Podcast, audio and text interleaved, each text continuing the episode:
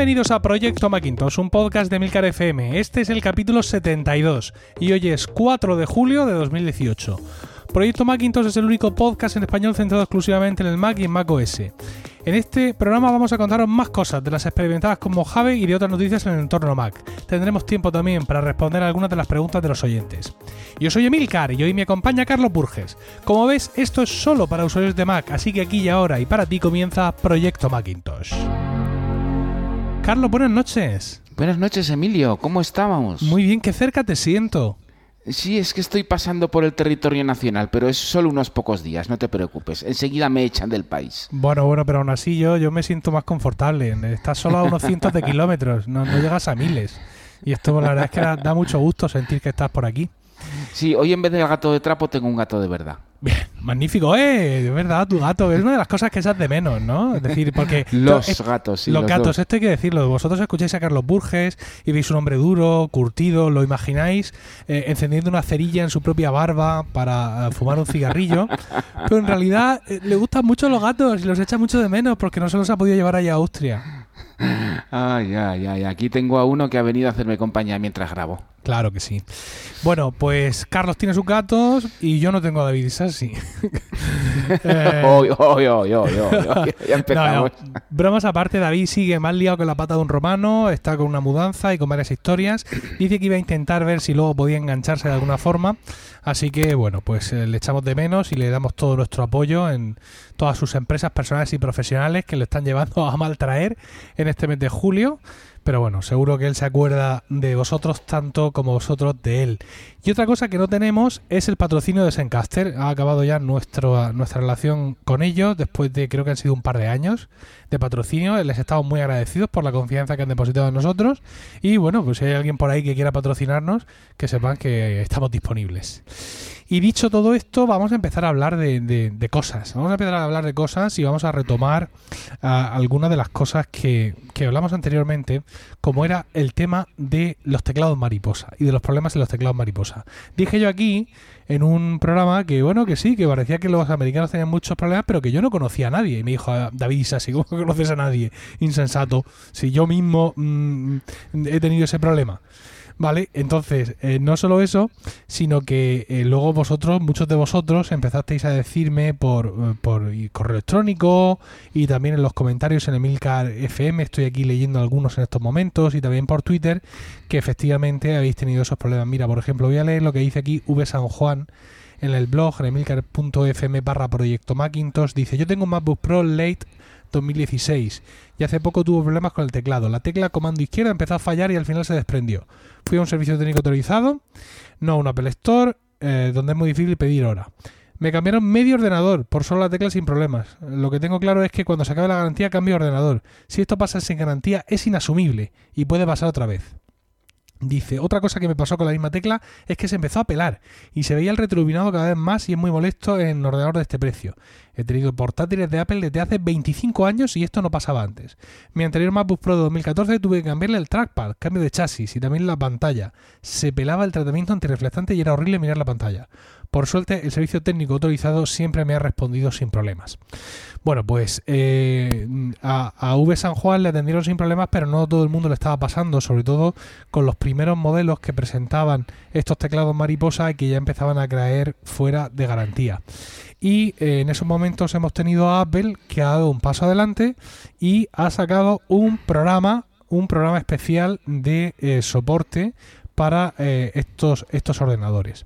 Eh, para encontrar este programa de Apple u otros que pueda tener, tenéis que iros a la página web de Apple, ¿vale? En, en el caso de España, apple.es. Y en el menú de arriba tenemos Mac, iPad, iPhone, Watch, mm, televisión, música y soporte. Cuando estamos en soporte, nos vamos abajo del todo, del todo, del todo, del todo, y dice programas de sustitución y ampliación de reparaciones. Aquí es donde está la molla, ¿vale? Y aquí vemos pues, un montón de programas que son, digamos, los, los principales que están vigentes y abajo una indicación de todos los programas, porque habrá algunos más. El primero de ellos ahora mismo es el programa de servicio del teclado para el MacBook y el MacBook Pro. Ahí te explican cuáles son los ordenadores que están incluidos dentro de este, de este programa, es decir, aquellos ordenadores susceptibles de que los lleves a un servicio técnico que te cambien eh, gratis el teclado o lo que, lo que haga falta que, que te cambien. Indica Apple que eh, los comportamientos que pueden eh, suscitar este cambio son letras o caracteres que se repiten de forma inesperada, letras o caracteres que no aparecen o teclas que se atascan o no responden de manera coherente.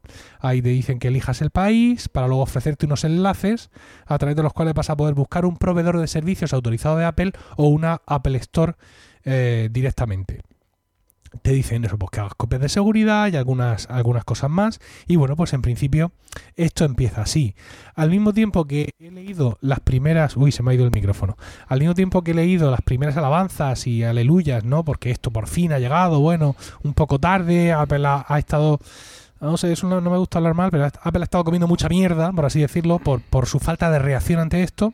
Y ahora, bueno, pues la gente se alegra, más vale tarde que nunca, pero al tiempo eh, ha habido voces discordantes que han dicho que el problema está en que Apple eh, está reemplazando los teclados pues por los mismos teclados. Uh, uh. Que son los que tiene en línea de fábrica. Porque no hay otros. Entonces, pues, puedes tener suerte. Como yo, por ejemplo, yo tengo un MacBook de 2016 y hasta el momento de grabar este programa no me ha dado ningún problema. No me cabe la menor duda de que empezará a dármelos mañana, solo por abrir la bocaza. Eh, y ese teclado que te pongan, pues lo mismo es de esos que no da problemas. Pero, claro, si es exactamente el mismo teclado, pues ya me dirás tú, Carlos. Ya, ya, es que es un problema, porque puede ser una, un cambio tras un cambio, tras un cambio, tras un cambio. El problema es grave y yo creo que eh, os resultaría bastante eh, más que evidente que en un futuro este mecanismo mariposa va a pasar un poco a la historia en favor de algún mecanismo un poquito más tradicional, porque no le está saliendo bien la jugada a. Sinceramente no le ha salido nada bien la jugada.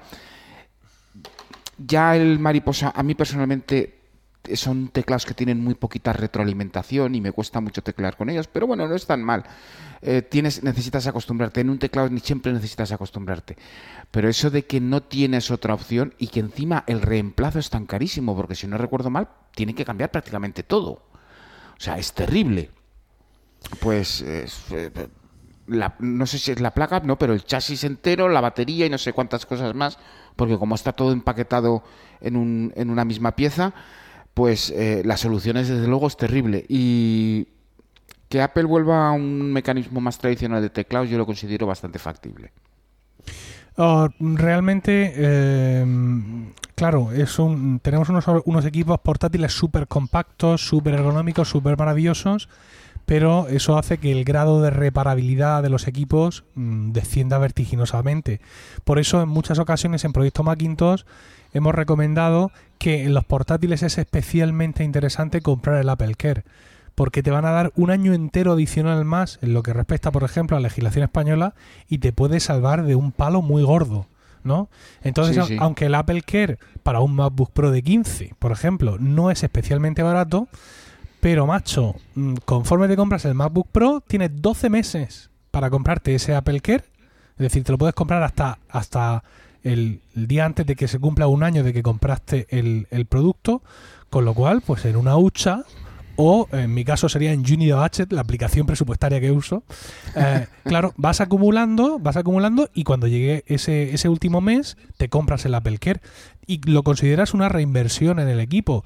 Yo quiero recordar, por ejemplo, cuando yo gastaba Torres PC, eh, aparte de un sufrimiento mm, congénito, que cada año por ejemplo, cada ocho meses le hacía algo, le cambiaba la tarjeta gráfica, le ponía otro disco duro, atención, esto va a ser duro, le ponía otra regrabadora.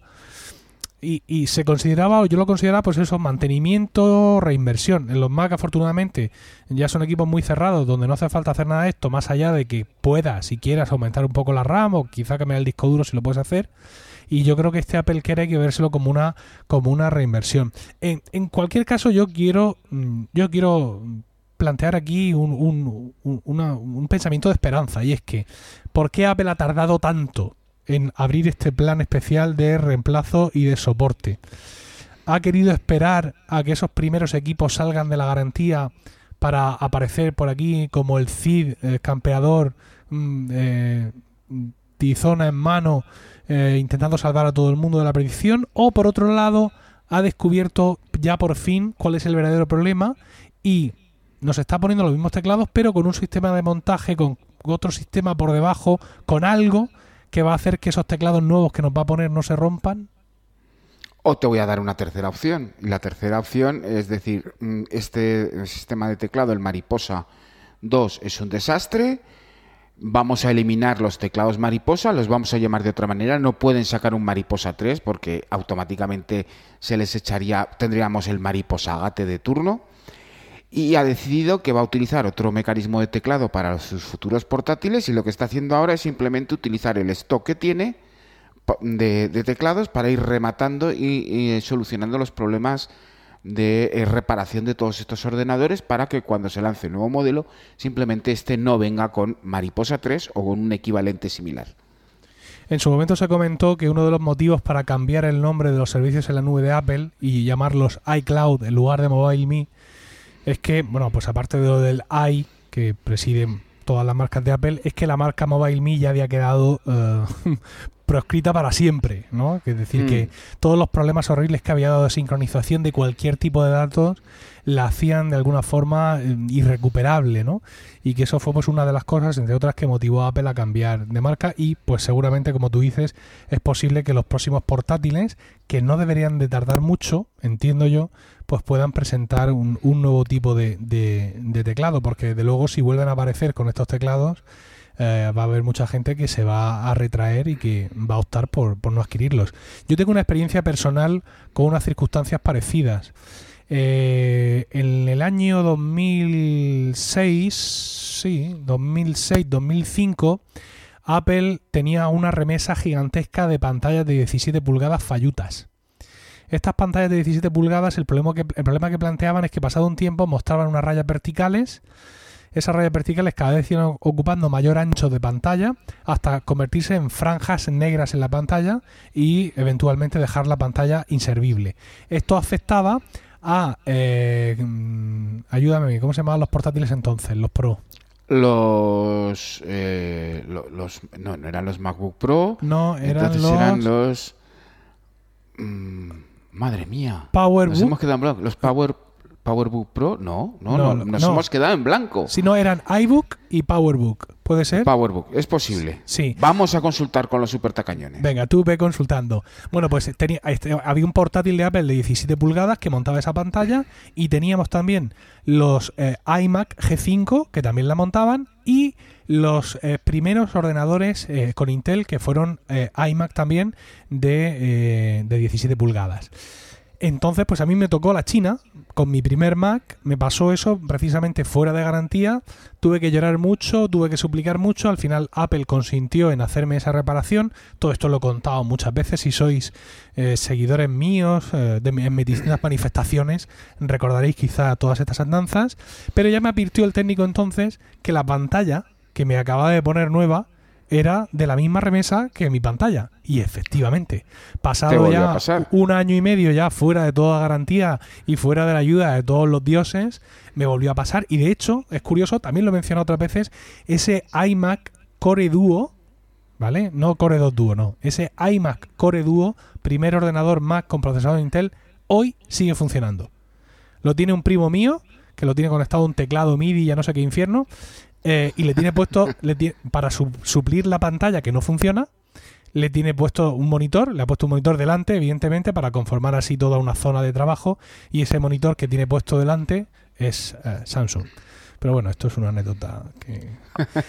Entonces... Corramos en tupido lo Pues eran los MacBook, los MacBook Pro, los MacBook Air y los PowerBook. O sea que sería un MacBook Pro.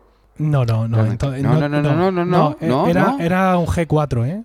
Los G4 eran los PowerBook. Pues PowerBook, a eso les pasaba, sí. Yo recuerdo entonces buscar en internet y encontrar blogs enteros dedicados al tema, en fin, pues mucho sufrimiento, que es lo que siempre ocurre cuando, eh, cuando algo de esto pasa. Y otra reflexión, Carlos, que no sé si coincides conmigo. Si yo busco mm, en internet problemas del teclado de eh, MacBook Pro, que es, por ejemplo, lo que estamos ahora mismo, ¿no? Hmm. O en su momento, por ejemplo, Antena Gate del iPhone ¿vale? Mm.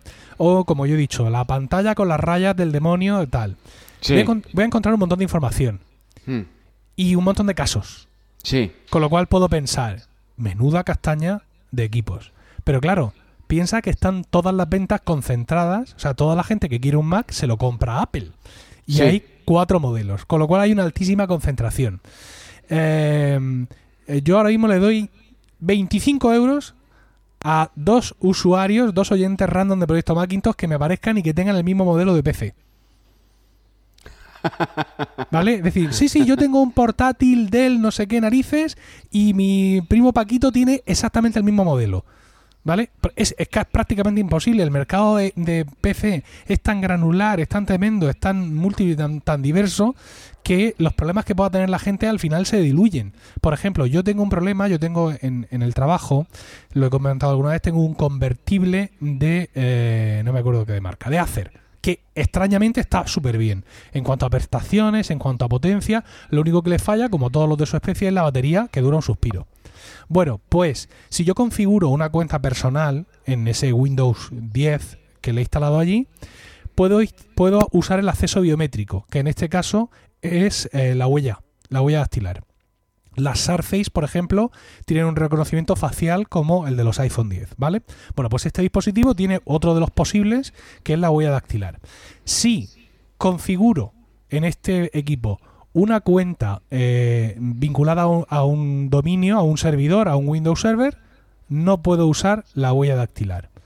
Eso es porque en tu servidor no han activado las directrices de seguridad para que los usuarios puedan usar eh, acceso biométrico. Autenticación, sí. Sí, no, están activadas. De hecho, mi jefe, que tiene una Surface, entra con su cara. Así como suena. Entra por la ¿Vale? cara. Porque, porque es que entra con su cara, ¿vale? Y sin embargo, yo con la huella no entro. Ponte tú a buscar en internet ayuda de esto. ¿Eh? A ver, ¿cuánta gente ha comprado este equipo y lo ha intentado unir a un dominio con un servidor de Windows Server y le ha, y ha sabido que tiene huella el equipo, que esa es otra, porque existe un grandísimo desconocimiento en general de las características que los PCs suelen traer? Sabe que su equipo tiene huella, sabe dónde está, a mí me costó dos semanas, porque la documentación que venía en el equipo no te decía dónde había que poner el dedo, Carlos. ¿Vale? Y luego, aparte de todo eso, ve que no le funciona y se dedica a escribir por internet. Entonces, claro, no es lo mismo. Es que solo, eso, ese tipo de cosas no las va a gestionar nunca un usuario final. Allí directamente tienes que irte a sitios muy especializados donde administradores de IT, que suele ser una comunidad bastante cerrada, son capaces de desentrañar un poco los problemas y los asuntos de eh, eh, pues de esos entornos porque básicamente estás ante una gestión de equipos esta gestión de equipos tiene unas políticas de acceso en Windows y Windows Server en este caso todo es muchísimo más granular porque está muy pensado y muy orientado a cubrir la empresa y la empresa en general es, es, es un elemento muy grande donde cada empresa es un pequeño mundo con lo cual hay muchas características que, muy diferentes eh, y al final todo se va eh, complicando para el usuario de la calle cada vez más, cada vez más, cada vez más. En estos casos es la referencia es alguien de IT que además sepa de lo que se lo que se trae entre manos. Pues mira, el, el informático nuestro de la empresa, porque yo también he, también he contado que yo durante mucho tiempo he sido el informático de mi empresa. O sea, Sí. teníamos un nivel de cuñadismo extremo hasta, hasta que llegó un momento en que le dije a mi jefe, digo, "Mm, no puedo más. Quiero decir, no es una cuestión de no poder hacer más trabajo, es que no, es que no llego a más. Mm, Ya. Quiero decir, yo administraba el Windows Server. Tú, tú piensa eso durante un segundo. ¿Vale? Entonces me dijo, bueno, bueno, venga, venga, vale. Gracias por los servicios prestados, tal. Y trajimos un informático que es un tío súper implicado, con mucha imaginación, con muchos recursos y que sabe mucho. ¿Vale? Mm. Y que nos ha ayudado. Cualquier cosa que hemos necesitado, este tío ha sabido darnos la solución. ¿Vale? Fulgencio Vives se llama. Ah, ¿Fulgencio Hernández Vives o Vives Hernández? Fulgencio Hernández, sí, Fulgencio Hernández Vives. Vale. Pues este hombre no ha sido capaz de resolver este tema. Tampoco es cier- también es cierto que no le he dedicado mucho tiempo porque yo no le he pedido que le dedique mucho tiempo. Porque me parte el alma que tenga que facturarle a la empresa una o dos horas de trabajo para que yo ponga el dedo en el lateral. ¿Sabes? Mm. Pero que, que- que muchas veces los eh, y, y ya termino los el nivel de, de errores o de problemas que pueden tener los equipos de Apple se magnifica al hacer una búsqueda en internet precisamente por eso porque están muy concentrados hay muy pocos modelos y es una cosa que, que resuena mucho porque además no es lo mismo decir qué vergüenza, el teclado de mi Acer no funciona, que decir evidentemente el teclado de mi MacBook Pro no funciona, que además me ha costado el doble. Mm. Entonces, pues bueno, son cosas que tenemos que ver con cierta, con cierta perspectiva. Solo por una, una curiosidad, Emilio. Tú también llevas una larga carrera de, de Macs comprados.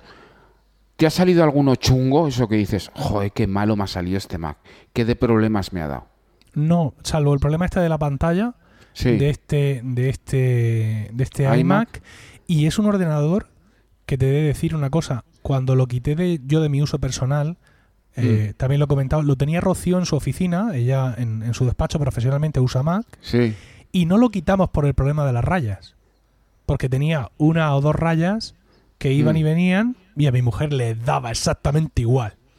Ya. Lo quitamos porque el correo electrónico que mi mujer usa para el trabajo es el de iCloud y Mm. Sí. ya había un momento en que ese Mac no aceptaba nuevos sistemas operativos y Rocío se iba a quedar fuera. No iba a poder Ya. usar el correo electrónico en su equipo. Si no, es muy posible que ese equipo hubiera estado allí todavía un par de años más hasta que la pantalla lo hubiera reventado. A mí, en mi caso, de todos los Macs que he tenido, y han sido unos cuantos, solo ha habido uno que, tal como llegó, se averió y hubo que devolverlo y me dieron uno nuevo, que fue un G4, que era un problema con, con el Ethernet. Que simplemente el Ethernet, por lo que fuera, la, la placa base dejaba de funcionar porque el Ethernet no funcionaba. Vino un técnico, lo miró, dijo, sí, vale, este es un problema reconocido. Se lo llevaron y ya está. Luego he tenido Macs que han funcionado más mejor, otros peor, pero en general yo no me he encontrado con ese desastre que se le caen las teclas, se le revienta la pantalla, que le ahora le pasa esto, ahora le pasa lo otro. Evidentemente, estos son dos los nuestros son pueden ser dos casos de la normalidad o a lo mejor somos dos casos aislados. Pero en general hay mucho más ruido de lo que realmente pasa después con, con los Macs. Hombre, todo esto también es para sufrirlo. Yo, por ejemplo, sí te he de decir que sí he tenido problemas con dispositivos iOS. El iPhone 5 me salió muy malo, pero no un iPhone 5. O sea, yo al iPhone 5 le llegué a hacer hasta 5 cambios. Y estoy- Bien, y Pepe, estoy- bien. Y estoy hablando de cambios, porque además eh, el iPhone 5 recuerdo que estrenaba diseño, con lo cual había muchas cosas que aunque mm, mm, luego más tarde Apple, digamos, eh, pudo reparar en tienda, como por ejemplo la cámara, pero Sí. al, princi- al principio si tenías un problema con la cámara, Apple no te lo podía reparar. Tenías, eh, tenías que ir a cambio.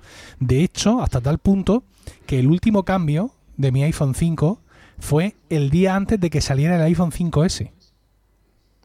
Entonces, sí, sí, sí, sí. Ese iPhone 5, conforme me lo dieron, no lo llegué a abrir, se lo vendí a una compañera de trabajo, así tal cual, y el día siguiente me compré el 5S. Por cierto, ese iPhone 5 a mi compañera de trabajo, como puedes imaginar, no le dio jamás ningún problema. Eso sí que es duro. Que me alegro por ella, ¿no? En fin, encima, sí, sí, sí. Sabes que no vine a decirme, oye, tú qué castaña es esta que me has vendido. Menos mal que estaba, ya te digo, estaba con el, el, el teléfono, pues, eh, con su mm, precinto, con su historia, tal, Mm. tal cual te lo dan cuando te hacen un cambio en, en, en la Apple Store, ¿no?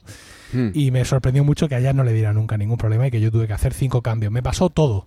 O sea, todas las tres, cuatro, cinco, claro, cosas que en, en- en ocasiones le pasan a algunos de los equipos, por, yo qué sé, eh, pues el, el iPhone tal le pasaba no sé qué en la cámara, el iPhone cual le pasaba no sé qué con el wifi, ¿no? Pues Mm. la- las cuatro o cinco cosas reconocidas que eran problemas mm, problemas reconocidos de, del, del iPhone 5, teléfono, sí, del todas, iPhone 5. todas me pasaron a mí una, Madre mía. una detrás de otra. Pero bueno, ¿qué se va a hacer? Es lo que hay. Eh, Son cosas que pasan. Bueno, ¿te parece si seguimos? Sí, vamos adelante. Vamos a hablar de Mojave, ¿vale? Ya hablamos un poquito de Mojave en el anterior programa, hablamos de la instalación que te habías hecho. No pudimos hablar de la que había hecho David Isasi porque le impedía grabar la instalación de Mojave. y eh, la gente pudo reírse de mí, de mi torpeza, eh, al, al- al hacer- intentar hacer la instalación en un pendrive normal y corriente y darme Hmm. cuenta de que por muy pendrive USB 3.0 que fuera, pues que hace falta un- unos cuantos más de papeles para poder soportar tener un sistema eh, operativo ahí, ahí puesto. Eh, me compré un disco duro SSD en concreto un Samsung SSD T5 y lo compré porque es de 250 gigas, lo compré porque es USB 3.1B, creo, o algo así. Eh, algo como, que no, no 3.1 a secas, sino 3.1 segunda generación. Algo así de extraordinario que en los dispositivos que son compatibles le confiere muchísima más velocidad. El USB 3.1, USB-C 3.1 en mi caso de mi MacBook, no es de esa segunda generación, pero algo, algo me llevo. Y he de decir que... Mm, Se nota. Bueno, quiero decir, los discos duros externos SSD tenían que estar en la seguridad social, macho. Esto, esto es una cosa absolutamente espectacular. O sea, se nota, el proceso de instalación es tremendo. El arranque, evidentemente, seguimos usando un disco duro externo. Cuando mm. arrancas, no arranca igual que en tu disco duro interno de tu MacBook, porque hasta ahí podremos llegar, pero una vez que estás dentro, prácticamente no notas la diferencia. Se nota un bancal, ¿no? Entonces ahí, claro, ahí se puede probar. Realmente. Porque cuando pruebas en otras circunstancias, pues siempre está la cosa de que evidentemente el cuello de botella que produce la interfaz USB, pues esto, lo otro, el de la moto. Pero en este caso, aquí puedes probar puedes probar mm, todo lo que quieras. Yo ahora voy a tener un poco más de tiempo. Eh, he hecho evidentemente una instalación desde, cero. A ver qué le pasa al micrófono este hoy. Es que me lo escucho que se me corta. A ver, un momento. Dale, dale con la cabeza.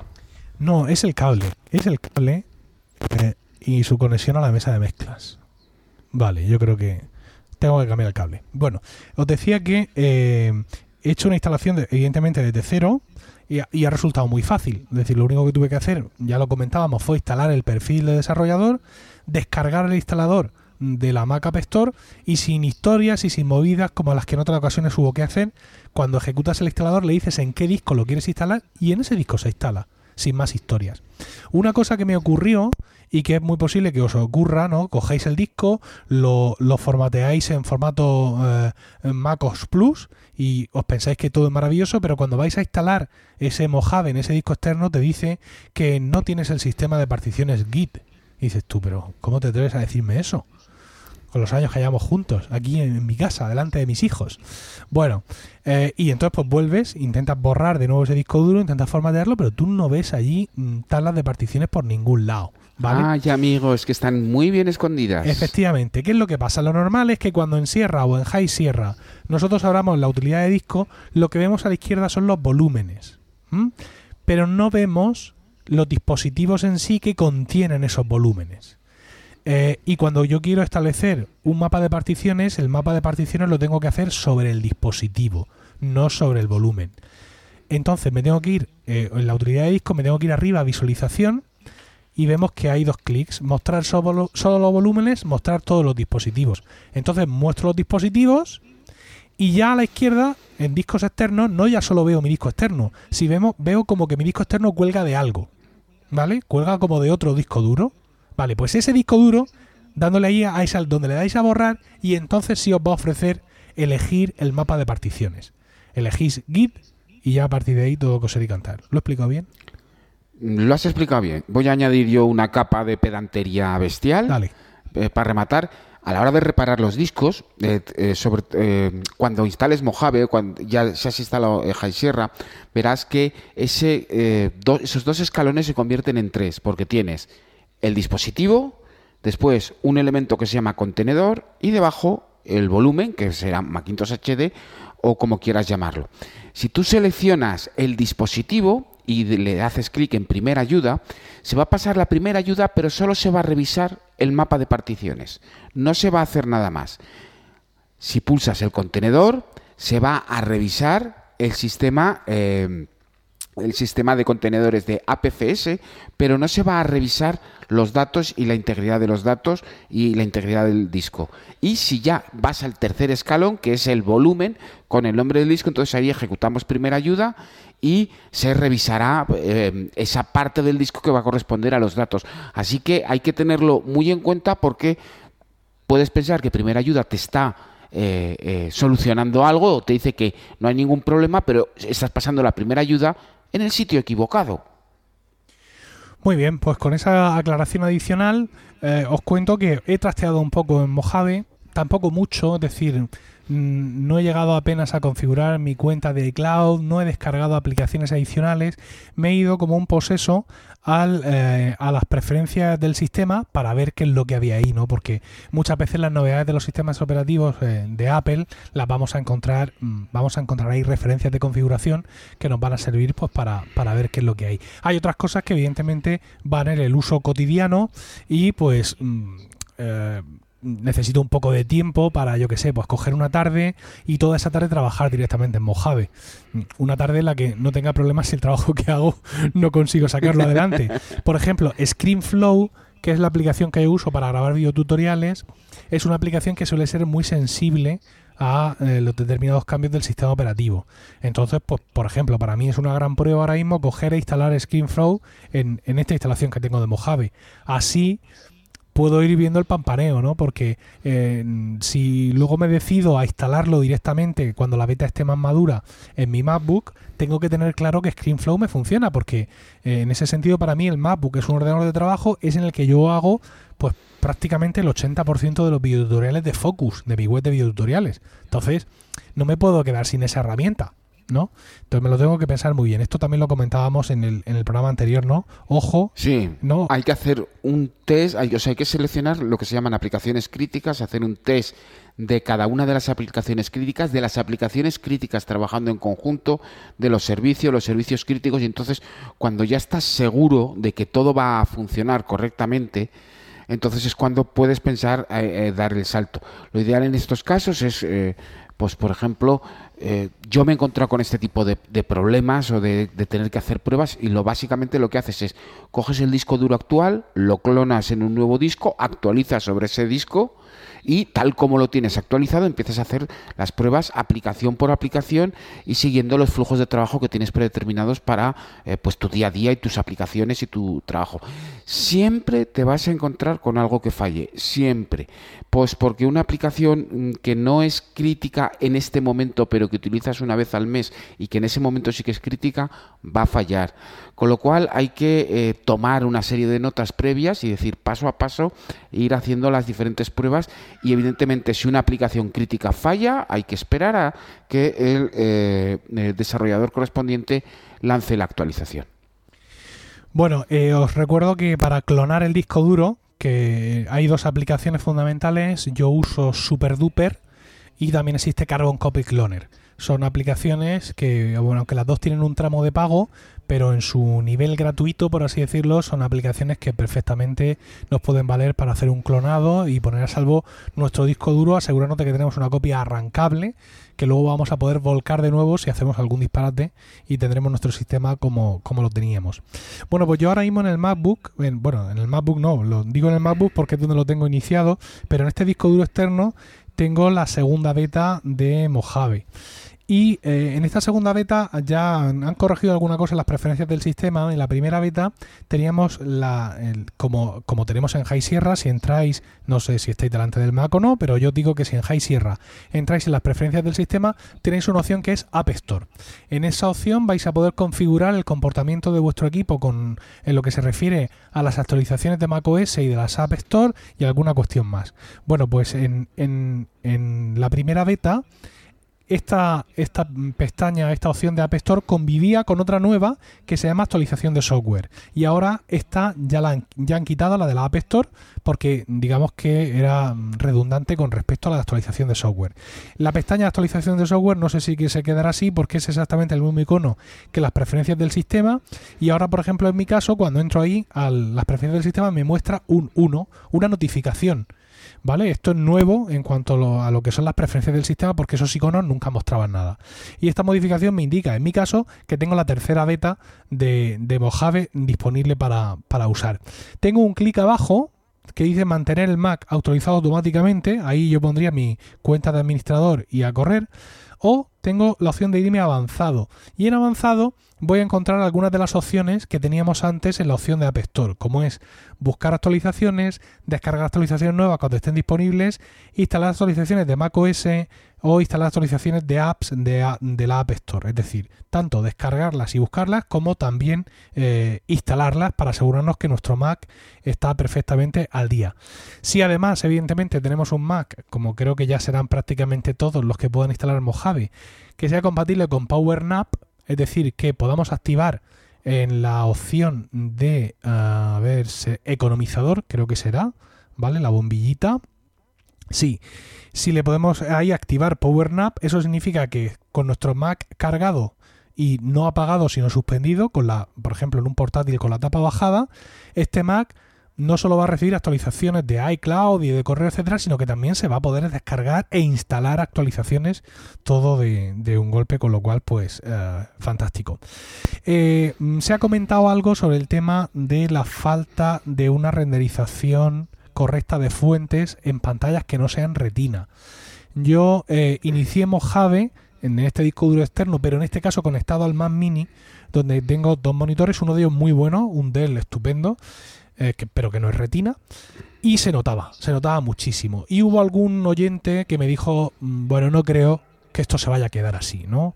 Porque hay mucho MacBooker en el mundo, mal que te pese, me decía el oyente, y no creo que Apple vaya a sacar una actualización definitiva que vaya a hacer que las pantallas de esos MacBookers se vean rematadamente mal, ¿no? No, no lo va a hacer, no lo va a hacer, eso es absolutamente imposible. Entonces eso lo ajustarán y lo arreglarán y lo apañarán para que, eh, bueno, pues ya sea a base de tipografía, ya sea añadiendo los diferentes ajustes, pero evidentemente estamos trabajando con una beta. Entonces las betas tienen estos comportamientos y quien no quiere entenderlo, pues no, las betas funcionan así. Sí. Bueno, pues eso, esperemos que no, no sé mm, no sé cómo actúa la beta 2, porque la beta 2 solo la he probado en el MacBook, la tengo además ahora mismo eh, abierta abierta aquí mientras hablo con vosotros, mientras grabo con el Mac Mini y tampoco me, acaba de saltar la instalación la, la beta 3, que tampoco evidentemente he probado y bueno, pues ahí iremos explorando, yo iré conectando este disco duro tanto al MacBook como al Mac Mini para ver cómo se va comportando con, con el hardware de, de ambos de ambos equipos. Pude probar los stacks y me pareció eh, muy interesante. Además, grabé un vídeo para Focus al respecto. Eh, una de las dudas que teníamos, por ejemplo, con los compañeros del GUM Murcia durante la presentación es, bueno, ¿y estos stacks qué tipo de agrupación van a tener? ¿no? Eh, que cuando yo le dé a crear stacks, los stacks que se crean, qué tipos de mm, mm, bajo, qué conceptos y puedo decir que podéis hacer perfectamente la prueba en casa aunque no tengáis Mojave porque los stacks se van a crear en función exactamente del mismo tipo de ordenación que tiene el Mac ahora mismo en el Finder. Es decir, una vez que le decimos usar, eh, usar stacks, usar grupos, nos va a decir si lo queremos agrupar por nombre, por clase, por, eh, en fin, por las mismas eh, características, eh, eh, mm, clase, fecha, creo que es clase, nombre no, es clase, fecha de última apertura, fecha de inclusión, fecha de modificación, fecha de creación y etiquetas. ¿Vale?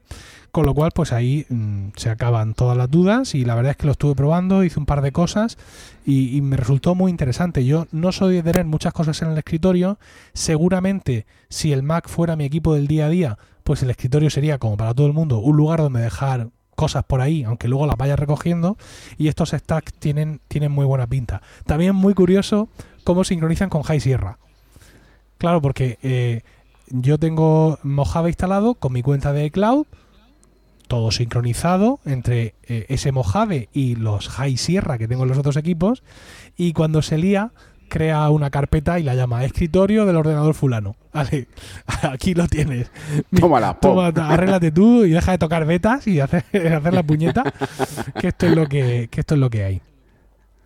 Y bueno, yo pienso que ya no tenía nada más para hablar de toda esta parte del Mac. Se suponía, Carlos, que hoy veníamos a hablar un montón de preguntas de los oyentes, pero sí. nos hemos comido mm, casi todo el programa. Tenemos aquí algunas, algunas apuntadas. ¿Cuál te parece eh, el, el resto las llevaremos a próximos programas, ¿eh? Vale, empiezo por la primera. Vamos a ver la primera y a ver cuánto nos lleva. Sí, yo pienso que con la primera vamos a tener suficiente. Háblanos de la primera. Vale, pues eh, chicos, me pongo en contacto con vosotros porque estoy un poco desesperado. Tengo... Mac tengo Mini, más- un Mac Mini. Ah, Mac Mini, más mínimo.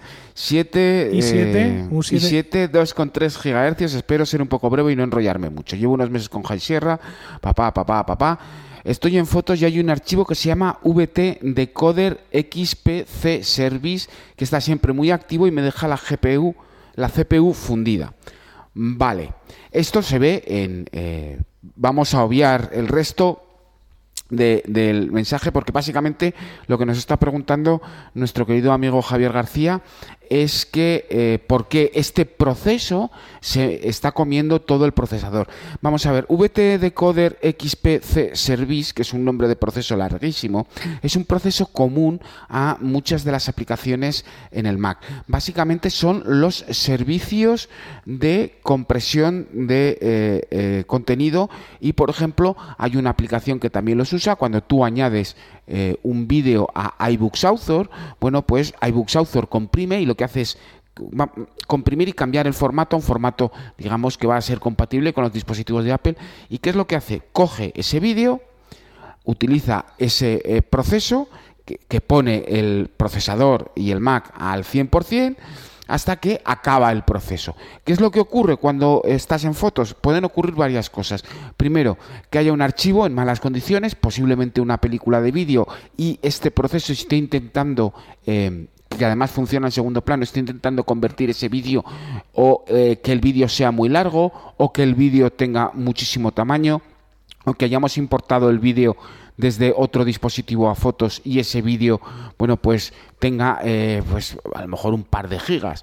Y un par de gigas, eh, em, eh, VT Decoder XPC Service no es precisamente el proceso más ágil y más habilidoso del mundo para trabajar con estas cosas. Y si el Mac todavía ah, incluso es, es- es potente, le va a costar darle un empujón y hacer esas conversiones. Así que lo, ¿Qué es lo que hay que vigilar? Lo que hay que vigilar es el tipo de archivo que va a ser automatizado por este, eh, por este proceso. Puede ser, por ejemplo, porque en fotos va a coger esta película, va a coger estos tipos de archivos y los va a llevar eh, a iCloud, por ejemplo, y los necesita digamos, convertir a un formato más pequeño, más estandarizado, lo que sea, o porque más allá de fotos estamos utilizando algún otro tipo de aplicaciones y iBooks Author, por ejemplo, es una de ellas que utiliza en segundo plano, también lo hace, si no recuerdo mal, eh, Pages. eh, Numbers y Keynote cuando convierten vídeo, cuando añadimos vídeo a uno de estos documentos.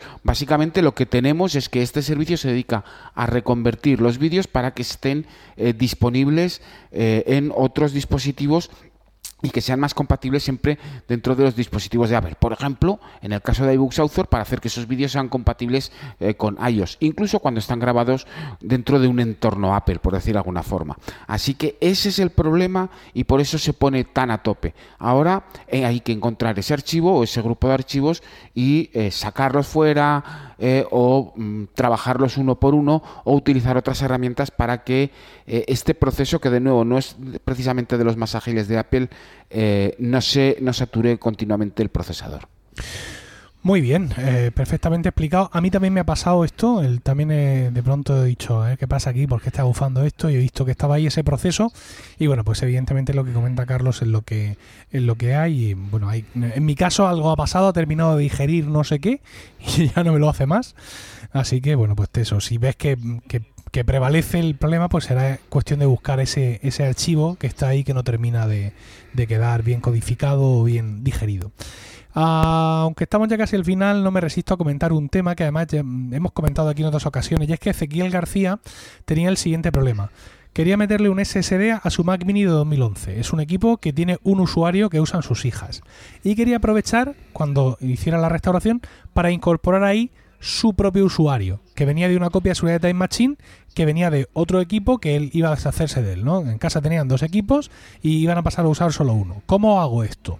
Entonces yo le dije, bueno, pues copia de Time Machine del Mac Mini actual, que lleva el usuario de tus hijas, instalas el SSD, restauras esa copia de Time Machine, ya tienes un Mac Mini como el que tenías, un Mac Mini con eh, un usuario que es el de tus hijas y a partir de ahí te vas al asistente de migración, que es una aplicación que está en la carpeta de, eh, utilidades dentro de aplicaciones.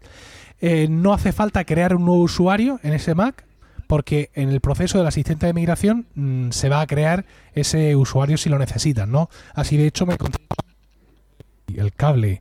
Así me contestaba Carlos que siguió mis indicaciones y me confirmó efectivamente que te vas al asistente de migración, le metes el disco de Time Machine que él tenía de su otro equipo. En esa instalación él pudo sacar su usuario y decirle, no, quiero que me restaures en este Mac este otro usuario. En ese, en ese Mac, en el Mac mini, eh, le abre un nuevo usuario y ahí le trae todos los datos de su otra copia de, Time Machine. Aclara evidentemente que es necesario espacio suficiente en el disco duro para poder incorporar a este eh, usuario nuevo de ese Mac Mini pues todas las apps y archivos y, todo lo que venga de la copia de seguridad de Time Machine y bueno pues eh, efectivamente lo ha hecho es, tarda, tarda bastante porque son muchas cosas, pero que lo ha podido hacer y que todo le ha ido eh, fantásticamente y con muchísimo éxito. Así que ya sabéis, en este caso, mm, recuerdo que Gasman tenía muchos problemas similares, pero bueno, sus problemas eran más graves porque eran muchas copias de seguridad de muchos usuarios de más equipos. Este es un caso muy sencillo y como veis con el asistente de migración se resuelve todo fantásticamente y podemos incorporar a nuestro Mac eh, usuarios nuevos que vengan de copias de Time Machine de otros equipos sin ningún, sin ningún problema. Y bueno, yo creo que con esto ya está, ¿no, Carlos? Sí, yo creo que hemos tenido un grandísimo episodio hoy. Estupendo. Pues muchísimas gracias por dedicar parte de tu tiempo en España, que es poco y muy valioso, a estar con nosotros. No, hombre, ¿cómo voy a, cómo voy a fallar? Aunque alguna vez me despiste, en esta ocasión no me he despistado. Y además, ya que estoy aquí, voy a enviar un... Yo no soy de mucho de saludos, pero hoy se lo, se lo han ganado. Voy a enviar un saludo a la gente del Apple Store de Parque Sur y en especial a Fran, que me ha atendido estupendamente. Magnífico. Bueno, pues con ese saludo a Fran, despedimos a Carlos. Buenas noches. Buenas noches a todos, a nuestros miles de oyentes. Es importante recalcarlo. Yo mando, ¿Eh? mando también un saludo a David, a David Isasi, que sé que siente mucho no estar participando últimamente como él quisiera. Y a vosotros os digo que muchísimas gracias por todo el tiempo que habéis dedicado a escucharnos. Un saludo y hasta el próximo programa. Aquí termina Proyecto Macintosh. Gracias por el tiempo que habéis dedicado a escucharnos.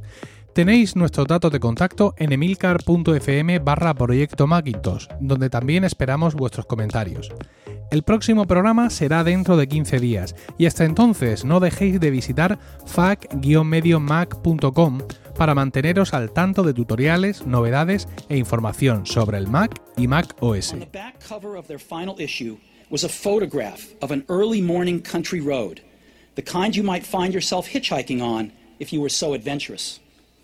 Beneath it were the words, Stay hungry, stay foolish. It was their farewell message as they signed off Stay hungry, stay foolish. And I have always wished that for myself. And now, as you graduate to begin anew, I wish that for you. Stay hungry, stay foolish. Thank you all very much.